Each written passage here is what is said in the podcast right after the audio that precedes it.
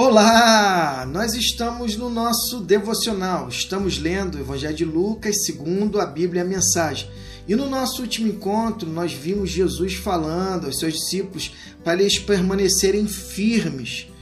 Jesus está falando sobre o falso ensino, para eles estarem se cuidando sobre isso. Também ele está alimentando a, a alma de cada um deles, para eles permanecerem firmes e Jesus está agora é, dizendo, mostrando a eles cada circunstância daquilo que irá acontecer no futuro daquele contexto, para que eles pudessem permanecer firmes em sua fé, não titubeassem, não vacilassem. E Lucas, capítulo 21, a partir do versículo 20 Dando continuidade, ele diz o seguinte: quando vocês virem soldados acampados ao redor de Jerusalém, saberão que ela está prestes a ser devastada. Se nesse tempo estiverem vivendo na Judéia, fujam para as colinas. Se estiverem na cidade, saiam correndo. Se estiverem no campo, não parem em casa para pegar um agasalho. Esse será o dia, o dia da vingança. Eu prefiro é, traduzir essa palavra, o dia da, da justiça de Deus. Haja vista que a vingança é um sentimento que tem muito mais a ver com a humanidade, com aquilo que somos. A vingança é mesquinha demais. E Deus não é mesquinho.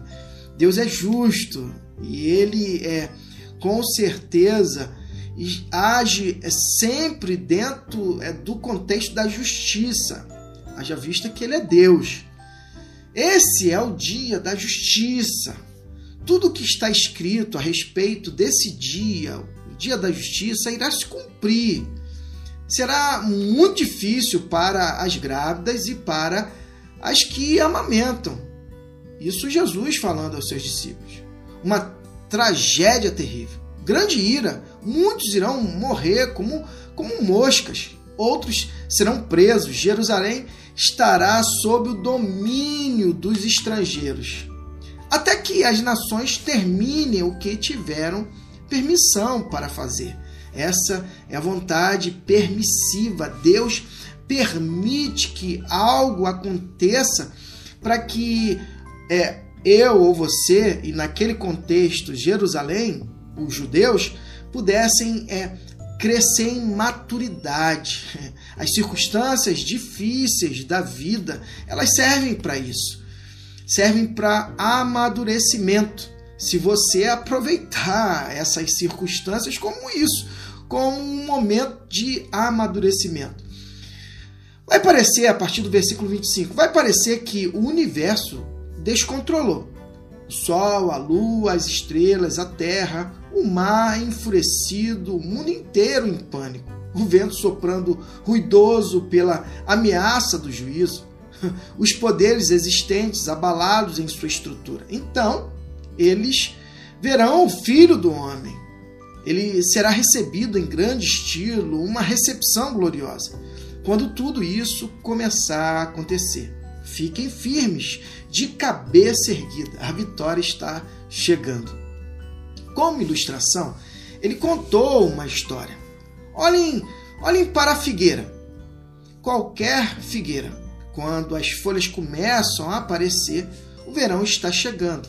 Será a mesma coisa naquele dia, quando virem essas coisas acontecerem.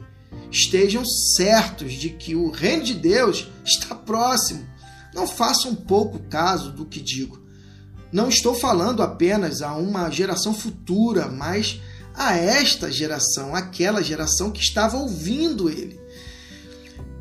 Essas coisas vão acontecer, o céu e a terra vão desaparecer, mas as minhas palavras jamais. É interessante essa passagem porque ela tem uma conotação é, daquele tempo, para aquele tempo, para os nossos tempos e um tempo futuro.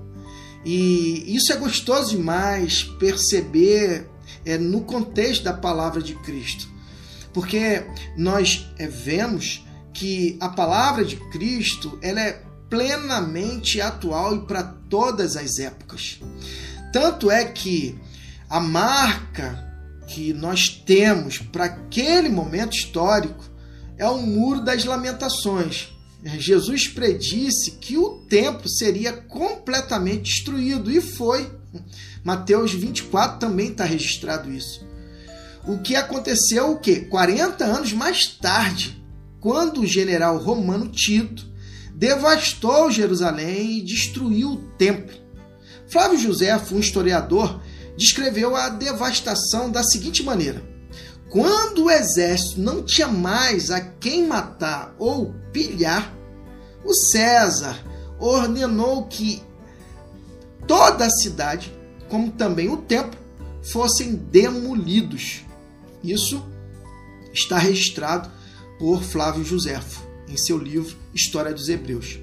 Apenas uma parede do templo permaneceu de pé, a qual é conhecida atualmente como o Muro das Lamentações, localizado na cidade velha de Jerusalém, na parte ocidental do Monte do Templo. O Muro das Lamentações é um dos locais mais sagrados do judaísmo e este tem sido um local de oração e peregrinação judaica ao longo dos séculos. É tremendo a gente é, ler esse texto e ver o contexto e ver a importância de esperarmos em Deus a sua justiça. E ela se cumpre em todas as épocas, naquele momento histórico, em nosso momento histórico e no momento histórico vindouro. O fato é que nós precisamos guardar no nosso coração as palavras de Cristo para que nós não venhamos titubear na nossa fé. A fé é a convicção de que aquilo que Jesus falou e ministrou é a palavra de Deus viva ao, ao, a todos os homens para que todos possam ter acesso ao Pai, possa se conectar a Deus a ponto de vivenciar uma nova dimensão de vida, uma vida livre, liberta e que é, eu e você possamos estar atento a essa vida, a vida de Cristo Jesus, a ponto de nós vivenciarmos algo novo no nosso é, viver. E que Deus nos abençoe.